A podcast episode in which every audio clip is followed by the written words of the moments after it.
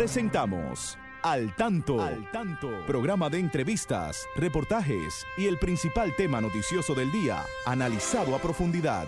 Al Tanto es una producción del periodista Fausto Bueno Bueno. La victoria de la razón no es más que la victoria de los que razonan. Quien calla ante la injusticia es tan injusto como quien la comete.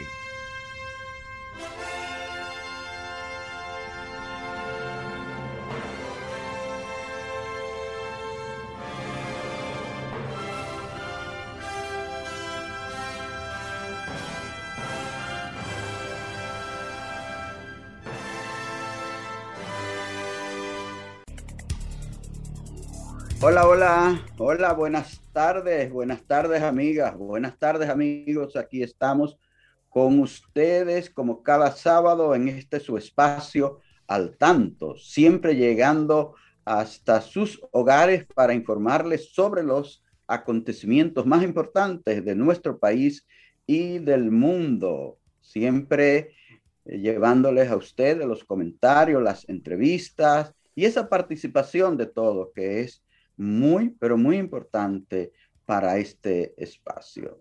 Saludamos a nuestro equipo, ahí está Franklin Tiburcio, siempre en la coordinación técnica. Hoy tenemos asistiéndonos eh, a Josué Rodríguez Bueno. Christopher no está, ahí está Josué sustituyéndole.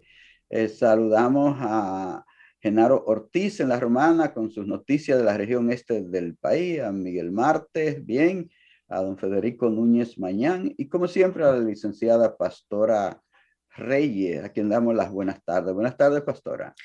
Buenas tardes, Fausto, y muy buenas tardes a ustedes, amigos y amigas del país y del mundo.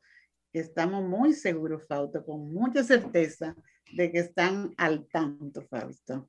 Y principalmente los habitantes de nuestro país, y nuestra región, que debemos estar bien vigilantes y al tanto por el hecho de la temporada ciclónica, Fausto. Así es. Para que no nos suceda como le está sucediendo a esa pobre, ese pobre estado de Estados Unidos, que va a ser castigado, parece nuevamente, Fausto, ¿verdad, Luciana?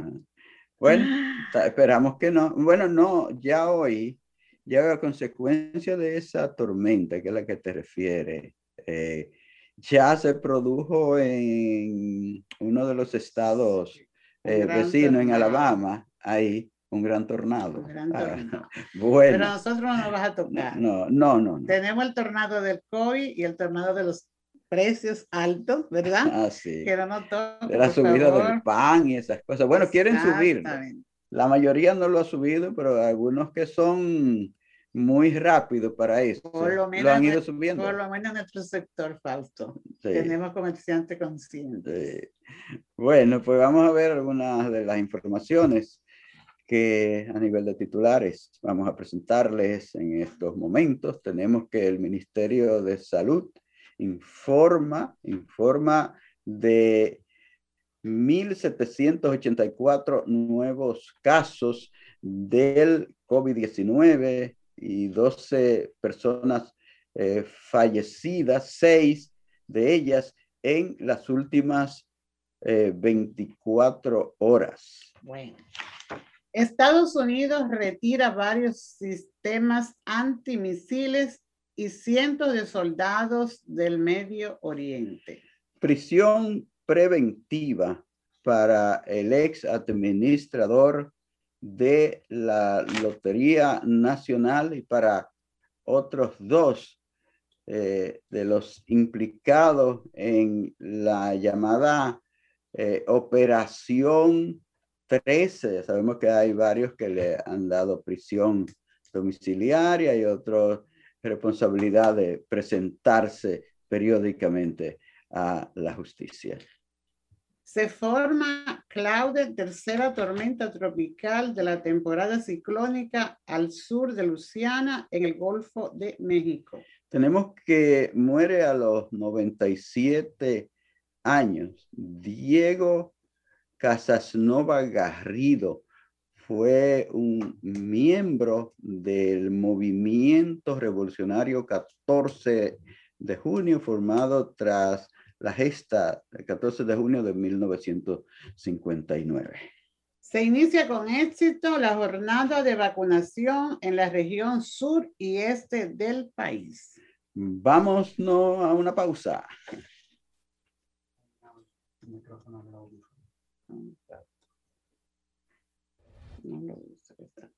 Estamos adelante, estamos en su espacio al tanto. Josué, vamos, estamos en su programa al tanto aquí en Sol 106 punto cinco, la más interactiva, a través de Facebook Live, siempre llegando hasta sus hogares a esta hora. Eh, sí, es, que, es importante, parece que como estamos por Zoom Fausto desde aquí, sí. pero yo creo que este último titular que yo leía sobre el tema de la jornada de vacunación regional, eh, ha sido exitosa y, es, y, es, mm, tiene mucho valor que, se, que los funcionarios pues se desplacen hacia el interior del país a apoyar esta jornada de vacunación en lugares tan lejanos como en Elías Piña, Baboruco, eh, el eh, Hondo Valle, eh, están por ahí todo y todas las autoridades regionales, pues también están apoyando este plan de vacunación porque como tú leíste ahí, este, eh, hubo 1.700 y pico de casos, ¿verdad? Nuevos de COVID y 12 personas que perdieron la vida, lo que están registrados porque dice por ahí uno que fue el señor Rosa Chupani, que cuando se den a conocer las verdaderas cifras de, de las personas fallecidas, nos vamos a sorprender, Fausto. Y yo creo que realmente es así porque uno conoce casos de personas amigas y allegadas que, que creemos que no están registradas, Fausto, en esas, en esas cifras que se dan eh, regularmente. Al principio se dijo que se quedaron muchas personas, que eh, no estaba muy claro eh, el, la causa de la muerte, se lo atribuían al coronavirus o a cualquier otro eh, problema de, de, salud. Entonces todo eso ha ido pasando aquí y ha pasado en otras partes también, que vamos a ver. Yo creo que es importante que sigamos en este proceso de la vacunación sobre todo en eso, y ahora que están llegando más y más vacunas, pastora, yo creo que es muy importante que la gente sepa que hay que eh, continuar en el proceso de, de, la vacunación. Sí, antes de continuar, Fausto, vamos a pedirle excusa a nuestros amigos de, de Facebook, porque hay, hay una, eh, no está bien saliendo, no se está escuchando correctamente la, lo que estamos hablando. Sí. Estamos tratando de arreglar esta situación con nosotros aquí, con la emisora también, pero ahí estamos, siempre dispuesto a continuar con, con el trabajo eh, en bien de, de, llevar las orientaciones necesarias para lo que podamos hacer. Nosotros, pues, hablando de esta jornada, también veíamos como algunas de las personas mayores que han acudido a los centros de vacunación de, de San Cristóbal han motivado a sus parientes jóvenes, a sus nietos, para que vayan a vacunarse y, así veíamos un joven de 22 años, como él decía, que lo equivocado que él estaba de negarse a, a, a vacunarse, pues, pero ya él ha visto la importancia que tiene, el esfuerzo que ha hecho Fausto nuestro han hecho nuestras autoridades, el señor presidente y la encargada del gabinete de salud, la vicepresidenta. Eh, y también pues están llegando aquellas vacunas que fueron, que se anunció al principio que, habíamos, se había comprado y que AstraZeneca no había cumplido, Fausto, pero ya están llegando. Y aunque no están llegando con la rapidez que se necesita, pero eh, sintámonos un poco eh, tranquilos, aunque sí dispuesto a vacunarnos, y no conformista, porque como decíamos el sábado anterior, hay muchos países que todavía no han recibido ni una dosis de vacuna, Fausto. Bueno, es importante que sigamos estas orientaciones. Yo creo que sí, ahora Franklin tiene unos mensajes para ustedes. Franklin. El Consejo Nacional de Educación aprueba 211 libros de texto para año escolar 2021-2022. El Consejo Nacional de Educación aprobó la bibliografía de textos para las diferentes áreas de los niveles de educación inicial y primaria evaluado por la Dirección General de Currículo en coordinación con la Organización de Estados Iberoamericanos para la Educación, OEI. El ministro de Educación, Roberto Fulcar, explicó que esa resolución aprobada a unanimidad por los miembros del Consejo Nacional de Educación es el producto de un trabajo arduo de la Dirección de Medios Educativos, el Viceministerio Técnico y Pedagógico, y el Viceministerio de Calidad y el propio despacho. Con relación al tema de los libros en versión digital para estudiantes de secundaria, el ministro de Educación informó que esos libros van a estar en los dispositivos tecnológicos de los estudiantes con la gran ventaja de que no se requerirán de Internet porque estarán cargados como, cargado como parte de los contenidos de esos dispositivos. 25 dominicanos aspiran a elecciones primarias en New York. Unos 25 dominicanos aspiran a diferentes cargos en las elecciones primarias neoyorquinas de este martes 22. Fernando Mateo es el primer dominicano republicano en postularse a la alcaldía neoyorquina. Cinco aspiran a presidir cuatro de los cinco condados y cerca de 20 aspiran a escaño en el Consejo Municipal, del total de aspirantes dominicanos se destacan seis mujeres. Perú pide investigar ex militares que cuestionan elecciones. El presidente peruano Francisco Sagasti calificó como inaceptable una carta que uniformados jubilados enviaron a los jefes militares donde cuestionan la limpieza de las elecciones presidenciales y piden desconocer al izquierdista Pedro Castillo en el caso de que sea proclamado mandatario del país sudamericano. El presidente peruano solicitó al Ministerio Público de ese país que adelante una investigación y determine posibles conductas lesivas al orden constitucional que establezca las respectivas responsabilidades. La carta de los militares peruanos es una afrenta inaceptable al Estado de Derecho. Perú requiere que todos sus líderes defiendan la institucionalidad democrática en este momento, señaló el presidente. Continuamos con el desarrollo de su programa al tanto. Muy bien, muy bien, pastora. Eh, esa noticia, esa última, esa penúltima noticia que nos da sobre el trabajo de los dominicanos en la ciudad de New York, en Estados Unidos, es algo que nos alegra mucho ver que los nuestros se han eh, eh, involucrado de lleno en esa política de los Estados Unidos y de esa gran ciudad de Nueva York, donde hay tantas y tantos dominicanos donde se dice que es el conglomerado humano de, dominicanos más grande después de la capital. Dominicana. sí, claro. El conglomerado dominicano más grande después de la capital es Nueva York. En Nueva York hay eh, una cantidad inmensa de criollos que superan lo que es la cantidad de habitantes de Santiago hasta de Santo Domingo Este, que es el municipio más poblado del país. Y repito, más poblado. No es el más grande, señores. Grande significa tamaño, significa superficie, extensión.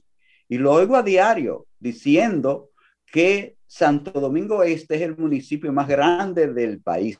No es el más grande del país es el más poblado, porque en cuestión de superficie, de, extensión de territorio, no es el más grande.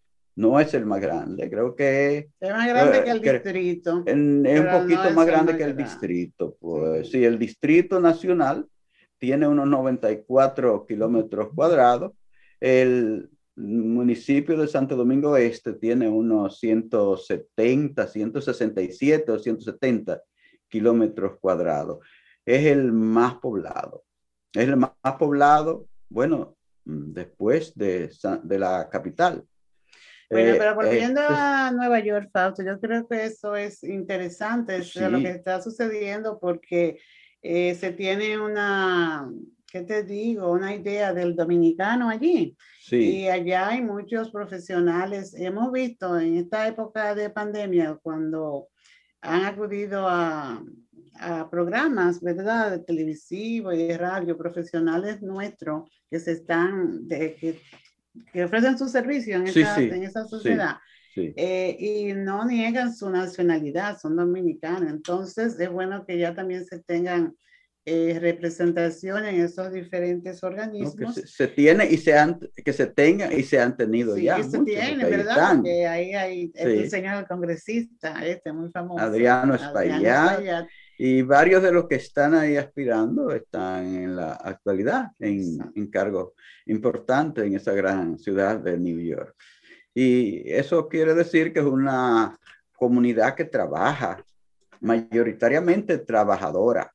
Es, una población de dominicanos que ha ido y, ha sentado base en la ciudad de los rascacielos, como eh, decimos de Nueva York. Entonces, Allí los bodegueros dominicanos tienen un gran prestigio, los taxistas dominicanos, en fin, todos los que son personas trabajadoras, que es la mayoría, una minoría delinque, una minoría como ocurre en todas partes, una minoría, pero la mayoría de dominicanos es gente trabajadora, allí en New York, en New Jersey, en Massachusetts, en eh, Florida, donde quiera que hay eh, un buen núcleo de dominicanos, se dejan sentir. Así que le deseamos éxitos a esos eh, buenos dominicanos que han estado también demostrando en Nueva York y en todos los Estados Unidos que es una comunidad progresista, que es una comunidad que se esfuerza por superarse y eh, que trabaja. Así es. ¿Ah? Y que trabaja. Señores, estamos en su espacio al tanto. Eh, quiero que me digan los amigos de Facebook si ya está mejor la transmisión, porque hubo un problemita al principio, pero espero que todos estén en eh, Quizás se esté escuchando un poco bajito, Fausto, pero creo que se ha mejorado la transmisión. La transmisión, sí. sí. y tenemos muchos amigos que están siempre al tanto, Fausto. Nuestro amigo eh, José Manuel Pérez González está al tanto, igual que la profesora Lourdes, también es Meira. Nuestra amiga Ana Victoria es la que nos está dando algunas eh, quejas, ¿verdad? De, de la del programa. ¿Cómo se está escuchando? Dice. Sí, decía que, que, no, que no se está escuchando bien, pero vamos a ver cómo podemos hacer. Sí, como mejora un Olga Lidia también está en nuestra sintonía. Para ella esperamos que su pronta recuperación, ah, ¿verdad?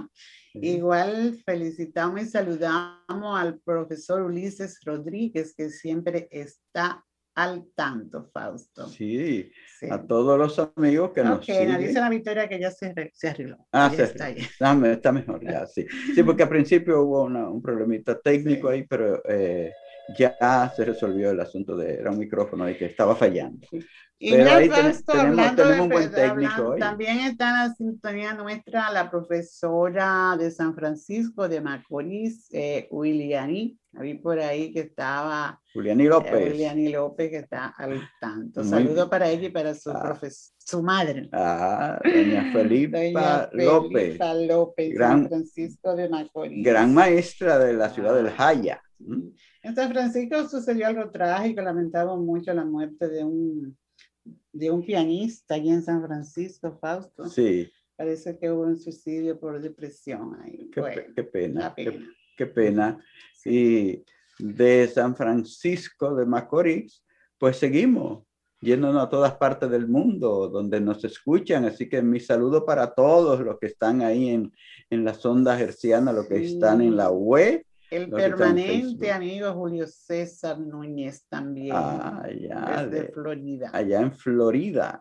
¿Mm? Está en nuestra sintonía. Y sabe, Fausto, así. Y Enma, y Enma está ahí también, seguro. Tú hablabas de que los dominicanos que están fuera de aquí son trabajadores. Nosotros tenemos que agradecer que tenemos un ministro de Educación que trabaja también, Fausto. Mm, sí, sí. el ministro de Educación, licenciado Roberto Fulcar, no lo detiene ni el coronavirus, que ha detenido a tantos, ¿verdad? Él ya está haciendo todo, claro, con su equipo que le acompaña, todo lo preparativo para el próximo año escolar 2021-2022.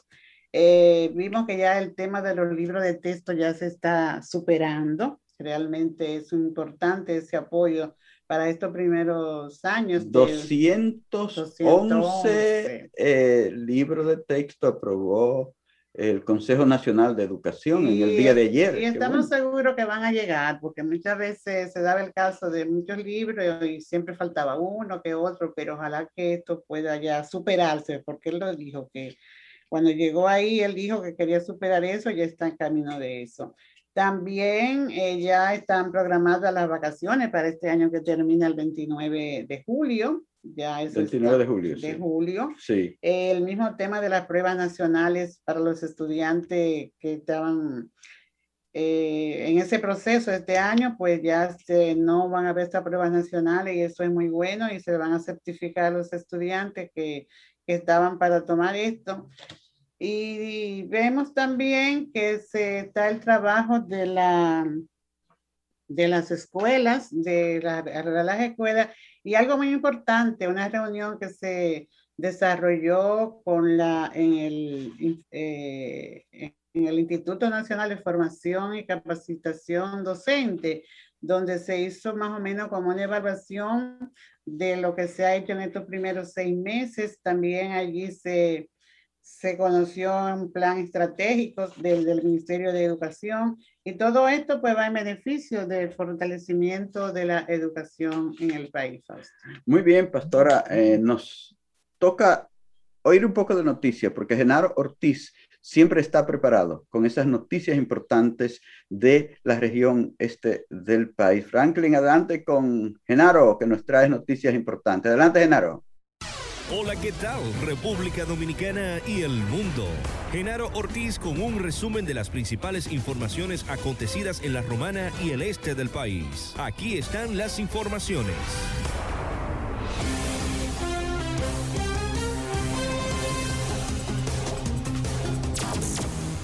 Apresan a cuatro colombianos y ocupan 278 paquetes de drogas en costas de Valladolid, provincia La Altagracia. La Dirección Nacional de Control de Drogas, DNCD, la Armada de la República Dominicana y miembros del Ministerio Público de manera conjunta ocuparon 278 paquetes presumiblemente de cocaína en un operativo marítimo ejecutado en las costas de Valladolid, provincia La Altagracia. El decomiso fue tras la intersección de una lancha rápida de 29 pies de Eslora, próximo al Parque del Este. En la lancha fueron capturados cuatro colombianos que intentaron introducir el cargamento al territorio dominicano. La embarcación contenía 11 sacos de nylon color blanco con 278 paquetes de drogas, presumiblemente cocaína. En la operación también fue ocupada una pistola calibre 9 milímetros, 23 garrafones de combustible, una radio de comunicación, una brújula, celulares, un GPS, dos neveritas, comestibles, chalecos salvavidas, ropa impermeable y otras evidencias. Los detenidos, quienes serán identificados oportunamente, están siendo puestos a disposición del Ministerio Público. En otra información, la romana. El Ministerio Público y la Policía Nacional arrestaron a un hombre acusado de herir con arma de fuego a una señora y a su hijo de 29 años de edad tras sostener una riña con este último el 21 de mayo del 2020. Rafael Núñez Núñez Fede, alias Gary, de 29 años de edad, domiciliado en el sector de Villa Progreso del municipio de Villahermosa, es señalado como autor de las heridas a las personas antes mencionadas. Según la uniformada, a Gary se le ocupó una pistola GZ75B calibre 40 dotada de dos cargadores con seis cápsulas y adicionales dos cargadores de 9 milímetros sin documentos. También se le responsabiliza de herir de bala a una niña de 5 años de edad el 26 de noviembre del pasado año, suceso ocurrido en el sector Los Maestros del municipio de Villahermosa. Además, hirió supuestamente de bala a Eduard Encarnación Luis, alias La Rabia, de 31 años de edad, el 15 de noviembre del pasado año.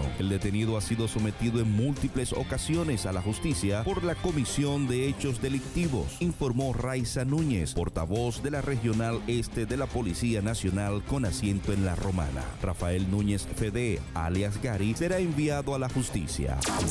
Y por último, en las deportivas, asesor médico del gobierno japonés recomienda la ausencia de los fanáticos. La manera más segura de llevar a cabo los Juegos Olímpicos es sin aficionados, indicó el principal asesor médico del gobierno japonés en un reporte este pasado viernes. La recomendación del doctor Chihiro Omi parece no concordar con la postura de los organizadores y del Comité Olímpico Internacional a tan solo cinco semanas de que dé inicio la justa el 23 de julio. La presencia de aficionados proveniente del extranjero fue descartada desde hace varios meses y los organizadores tienen programado anunciar a principio de la semana próxima si se permitirá contar con espectadores locales. Creemos que los riesgos de contagio dentro de las sedes serían los menores si se realiza el evento sin aficionados. Se lee en el reporte que fue realizado por un grupo de 26 expertos encabezados por el doctor Omi. El informe fue presentado al gobierno y a las autoridades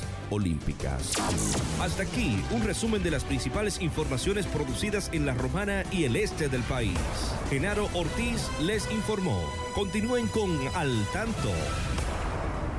La vacuna no mata, el COVID sí. No creas en mitos, rumores, leyendas urbanas que te lleven a descuidar tu salud. Vacúnate ya. Busca información en www.vacunatrd.gov.do o llama al asterisco 822. Vacúnate ya. Cuando consigues empleo, el frutero vende más. Al colmadero le va mejor. Al productor de alimentos también. Y tu familia se siente protegida. Por eso, estamos trabajando para que puedas trabajar cuanto antes, apoyando la inversión en microempresas y emprendimiento. Ya estamos vacunando. Ahora vamos por un millón de empleos. Juntos, hagamos historia. Estamos cambiando. Gobierno de la República Dominicana. Al tanto, con más de cuatro décadas en la Radio Nacional. Escúchelo cada sábado de 3 a 4 de la tarde a través de de Sol 106.5, la más interactiva. Al tanto es una producción del periodista y profesor Fausto Bueno Bueno y de la licenciada Pastora Reyes. Muy bien, seguimos, seguimos amigas y amigos en este su espacio al tanto que llega cada sábado hasta sus hogares aquí desde Sol 106.5, la más interactiva en Santo Domingo, capital de la República Dominicana. Sí, Fausto, queremos saludar a otros amigos de manera breve porque está nuestra invitada. Ya, entramos a, a, la entrevista. A Marfi, a Marfi Rafaelino desde México que está en nuestra sintonía. Oh, También desde Costa Rica tenemos a Marcela Dunami eh, Chandi, una docente del área de la educación para personas sordociegas que está y también a los amigos de Sonando Fino SD, gracias a ustedes, y Jaciel. Continuamos. Sí, eh, Mario Lemos está en Guatemala, está en Ciudad de Guatemala, nos escucha allí, así que les agradecemos a todos esos amigos, a todas esas amigas que en toda parte del mundo nos escuchan en este programa y entramos de inmediato a la entrevista al tanto y como les anunciamos, eh, tenemos ya con nosotros a Gloria Rodríguez, una experta en educación para personas sordociegas y con retos múltiples. Ella es eh, directora para América Latina y el Caribe de Perkins Internacional. Es un gran honor tener de nuevo en este espacio a esa gran maestra, a esa gran profesional costarricense, Gloria Rodríguez. Buenas tardes, Gloria, un gran honor que nos acompañe de nuevo en este espacio. Buenas tardes, Fausto. Buenas tardes, Pastora. Eh, muchas gracias por invitarme al tanto. Eh, recuerdo estar con ustedes en, en, la cabina donde están, bueno, ahora estamos todos en Zoom, pero estar en una cabina en República Dominicana, no sé cuántos años atrás, serán seis o siete años, no sé, pasa el tiempo muy rápido, pero muchas gracias por invitarme de nuevo. Bueno, eh, esta pandemia Ah, del coronavirus ha dejado eh, muchas experiencias en todas las áreas. Cada quien ha tenido que emplearse a fondo para vencer, salir triunfante ante los estragos de esta pandemia. Entonces, eh, me gustaría oír de eh, Gloria Rodríguez cuáles son las experiencias que ha dejado esta pandemia en la enseñanza para niños y niñas, para jóvenes con sordoceguera y con retos múltiples, eh, para la familia, para los profesores, una educación que es tan personalizada, que es tan directa eh, hacia la persona. Eh, ¿Cuáles son esas experiencias que nos ha dejado esta para esta educación cómo han podido desenvolverse tanto padres como maestros. Gloria, adelante. Pues, bueno, la pandemia ha traído la, gran ventaja de que la educación está sucediendo en los hogares, por lo menos por un tiempo, después volveremos a las escuelas. Entonces, eso ha permitido que, las, que los profesionales y, y las familias trabajen más de cerca. Y como acabas de decir, eh, Fausto, la educación de las personas sordocegas es muy personalizada y se necesita que las, los profesionales y las familias trabajen de lado a lado, o sea, hombro a hombro. Y ahora está sucediendo en muchos de los casos porque la educación está pasando en los hogares. Entonces, las los, los maestros están apoyando a los familiares para que los familiares trabajen directamente con, con sus hijos o con sus hermanos, ¿verdad? Porque puede ser cualquier miembro de la familia. Y además en este, en este intercambio, las escuelas están viendo las realidades de las familias, las realidades de los hogares. Entonces pueden acercarse más a la realidad del niño con sordo ceguera. Y por otra parte, las, los, los padres de familia, los hermanos están utilizando técnicas de comunicación, formas de trabajar con los niños que probablemente tal vez antes no las utilizaban tan bien o no las utilizaban del todo, pero ahora se están viendo en esa situación. Entonces, de alguna manera la pandemia trajo el hogar y la escuela a trabajar en conjunto. Eso ha sido una de las, de las virtudes que nosotros hemos visto durante la pandemia. Eh, hemos visto el gran esfuerzo que han hecho las escuelas por alcanzar a las familias, utilizando diferentes plataformas, desde plataformas en línea, pero también usando cuadernos de comunicación, llamando por teléfono, bueno, miles de formas de comunicarse y viceversa. Entonces también hemos, hemos experimentado con otras formas de comunicarnos que antes no, no lo hacíamos. Entonces esta ha sido otra de las, de las grandes virtudes, de las grandes virtudes de esta pandemia que también tiene muchas, bueno, muchas cosas difíciles que, que podríamos hablar también si usted quiere. ¿Cómo ha sido? entonces, ha sido así en todas las escuelas, donde quiera que ustedes tienen programas con niños sordos ciegos y con retos múltiples.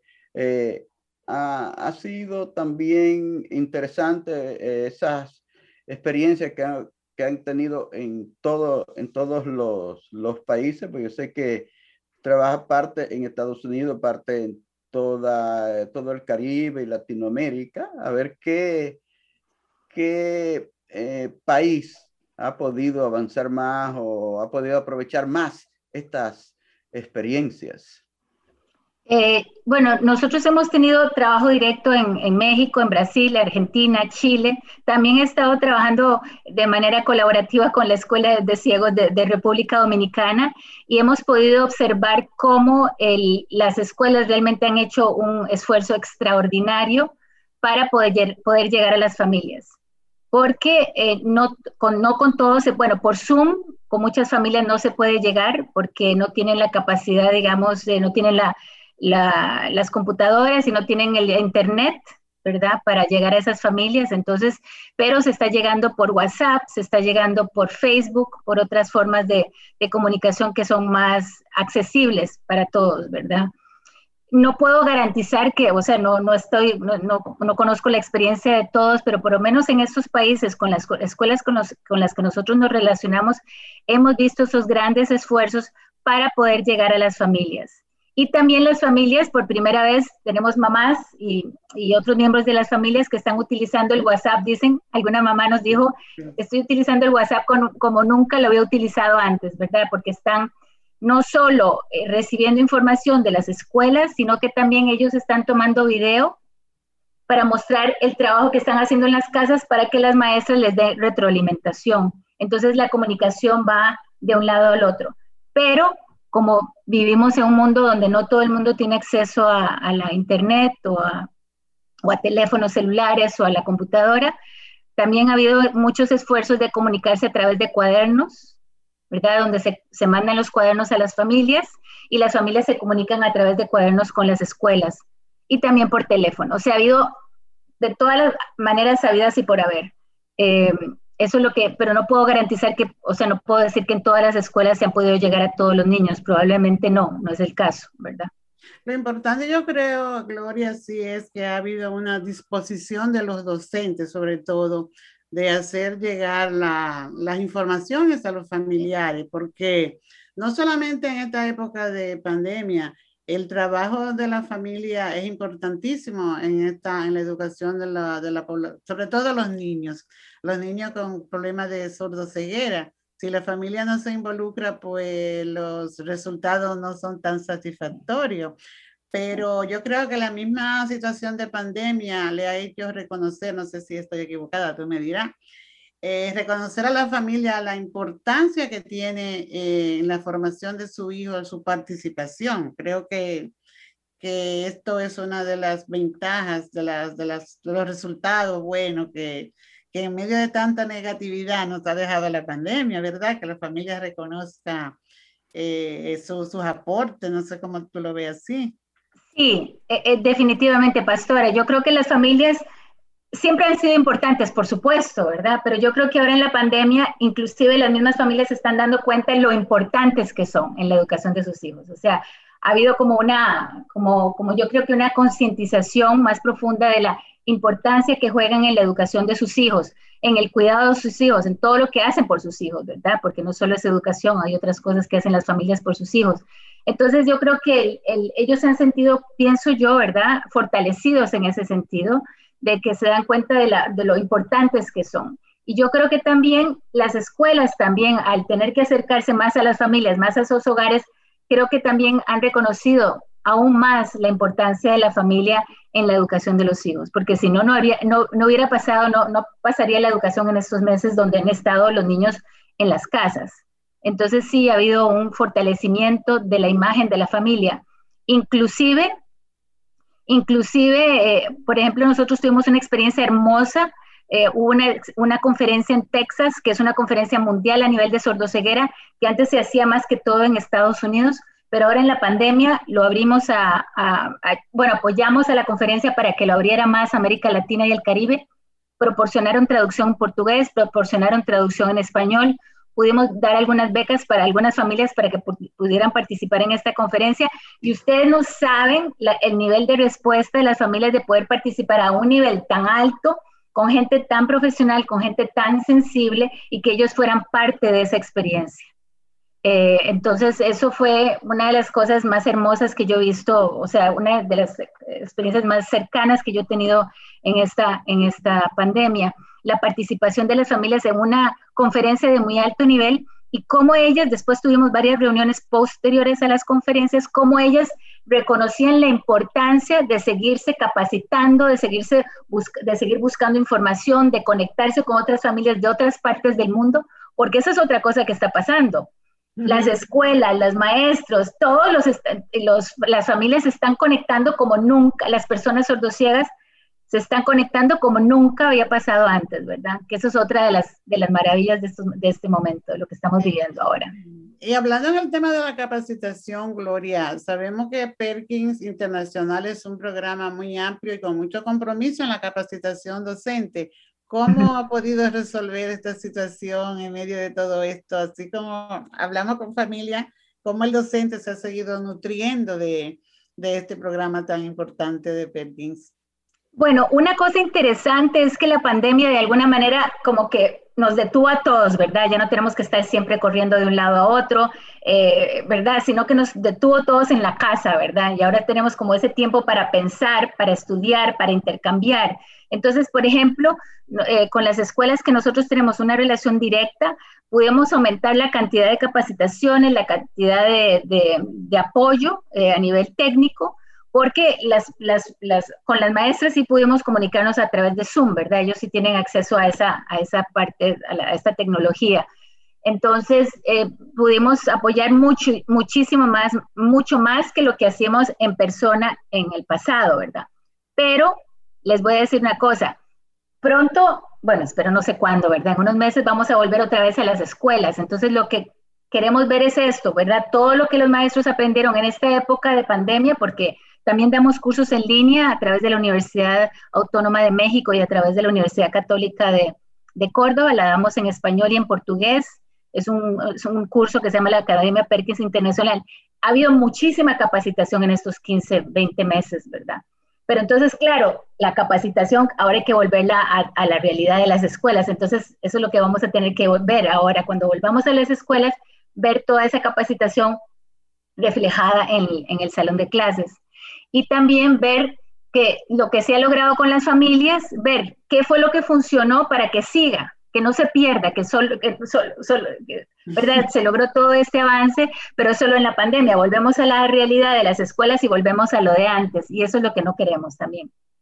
Sí, yo creo que ese volver es, es interesante, porque la gente, bueno, es frecuente la frase de volver a la normalidad, pero yo creo que ahora esta normalidad hay que poner entre comillas porque siempre creo que va a ser diferente. Así como tú dices, porque hay que recoger los resultados de este esfuerzo para ver hasta dónde hemos innovado y hemos creado, ¿verdad? Porque ha sido yo creo que una oportunidad para profesionales y familia el reinventarse cosas, el ser creativo ante toda esta, esta tormenta que hemos vivido entonces, el volver yo creo que de verdad que es algo nuevo. Yo pienso así, que no, no, no. Eh, quizá que haya un antes y un después, pero que este después sea enriquecedor, me parece. Es lo que, es lo que yo veo, porque eh, son muchas las capacitaciones que yo sé que se están desarrollando en diferentes áreas, ¿verdad? De, de desarrollo humano, pero sobre todo en educación, que que se está acostumbrado a estar en grupo ahí en el aula, a que el maestro es responsable, a que la familia casi no apoya, pero ahora se te ha dicho si tú puedes, ¿verdad? Y me parece que volver va a ser va a ser mejor. Yo creo que va a ser mejor. Que así sea, pastora, que así sea, que sea mejor. Yo creo que sí, yo creo que sí, yo creo que aprendimos una gran lección y seguimos aprendiendo y esperamos, sí, una cosa que yo, porque yo trabajo con unas representantes en México, en Brasil y Argentina, y una cosa que les decía a ellas es que ahora que volvamos a las escuelas, queremos ver que las escuelas y las familias se reúnan, ¿verdad? Y conversen y hablen de lo que funcionó y de lo que podemos lograr, lo que podemos eh, sostener. Eh, cuando volvamos a las escuelas. O sea, como que haya una conversación entre, entre, entre esas dos partes, entre la escuela y la familia, y, y que recuperemos eso y que no se pierda, que sea una conversación, que sea una, un intercambio. Entonces, eso es una cosa que hemos estado hablando eh, en preparación a cuando, tenga, cuando se vuelva a las escuelas. Bueno, eh, bueno, hemos visto la algarabía que ha habido, que ha habido en, en California, en New York, celebraron hasta con fuegos artificiales los, la gente, eh, porque están abriendo todas las actividades eh, por encima de la pandemia. Eh, ¿Cómo se ha visto la situación por allá, por, por Massachusetts? Y, y, en vista de esto, si van a abrir, ¿cuáles son las recomendaciones para, de Perkins para abrir esta parte de lo que es la educación de niños sordos, ciegos y con retos múltiples? ¿Qué, qué, qué recomendaciones se, se harían? Porque parece que ya la sociedad norteamericana va como a la apertura casi en todas partes. Sí, sí, sí, ya, bueno, estamos muy, bueno, muchos estamos ya vacunados, hay un gran porcentaje, claro, habría que llegar hasta el 80%, no creo que hemos llegado al 80% porque todavía hay gente que se resiste a vacunarse, me alegré mucho oír ese anuncio que salió en el programa de radio diciendo, vacúnense, hay que vacunarse, ¿verdad? Pero todavía hay resistencia en la población, pero digamos hay un porcentaje muy alto de la población en Estados Unidos que está, haciendo, que está vacunada, entonces sí se está abriendo la, sí se está abriendo la, la sociedad, ¿verdad? Eh, la Perkins School for the Blind, le tengo que decirles con mucho orgullo que está abierta desde hace varios meses, con unos protocolos muy estrictos, con, con, bueno, con de todo, ¿verdad? Todas las protecciones para proteger al personal, para proteger a los alumnos. O sea, ha sido un trabajo titánico del personal de Perkins para que los niños vuelvan a la escuela. Entonces tenemos muchos meses de tener la escuela abierta, pero claro, con unos protocolos muy estrictos. Ahora, poco a poco se está viendo de qué manera se va a seguir trabajando. Por ejemplo, yo que trabajo para la Perkins y no trabajo directamente con alumnos, yo no he podido ir a la Perkins, yo trabajo desde la casa. Entonces, solo se le da prioridad a la gente, a los maestros y a las personas que trabajan directamente con los muchachos, ¿verdad? Y con los niños. Pero personal administrativo no puede ir a la Perkins, solo, eh, bueno, tiene que haber una visita, o sea, tiene, hay un protocolo que seguir.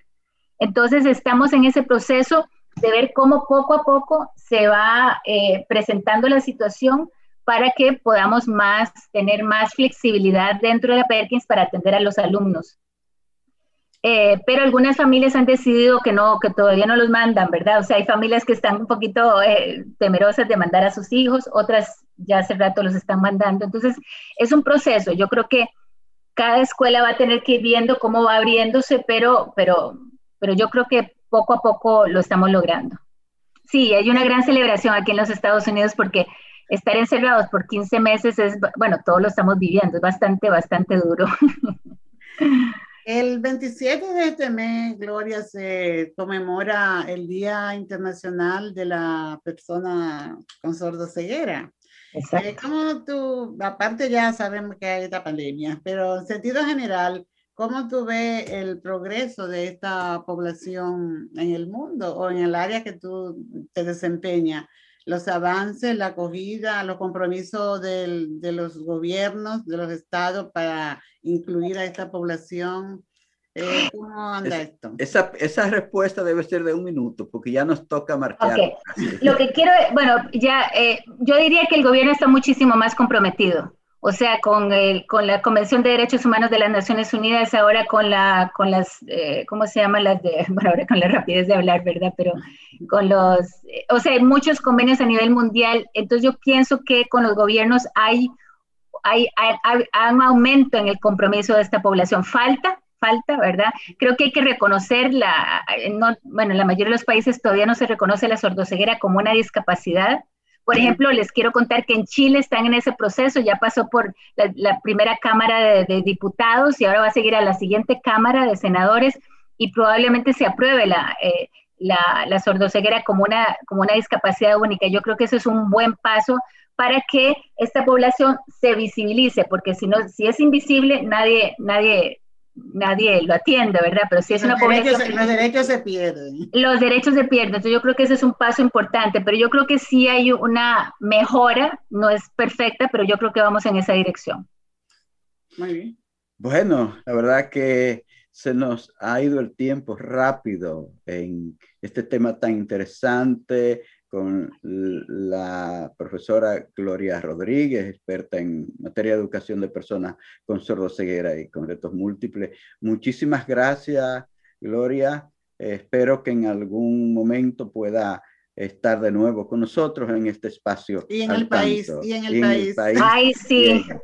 Iba a ir, ¿se acuerdan? Iba a ir el año pasado, pero la pandemia no lo permitió. Espero estar pronto en República Dominicana. Cada vez que voy ahí me siento como, como un segundo hogar. Es un país hermoso, cálido y no sé, es, es, muy especial República Dominicana para mí. Gracias, Gloria. Por algún mensajito para los docentes que, nos está, que están en sintonía, Gloria. Hay varios docentes de la escuela te están escuchando. Pues un mensaje pues, de agradecimiento profundo. Creo que ustedes han hecho una labor titánica, vuelvo a usar la palabra titánica porque es titánico lo que ustedes todos han hecho para poder apoyar a esos alumnos, a estas familias. Eh, a mí me emociona de solo pensarlo. Ustedes han corroborado una, vez más lo importante que es la labor del maestro en la sociedad. O sea, es una de las personas, uno de los profesionales más importantes de la sociedad y ustedes lo han comprobado, ustedes lo han, eh, lo han, lo han hecho ver en esta pandemia. Los felicito y, y sigan adelante. Soy educadora también, entonces, por supuesto, eh, bueno, los quiero. Gracias. Gracias, Gloria. Gracias de nuevo a Gloria Rodríguez, que ha estado hoy en el programa Al Tanto, en la entrevista Al Tanto.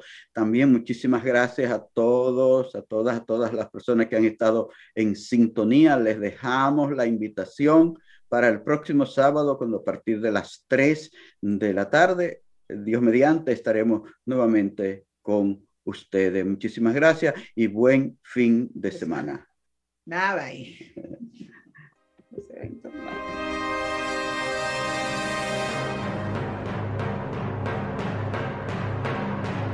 Hemos presentado Al Tanto, Al Tanto, una producción del periodista Fausto Bueno Bueno.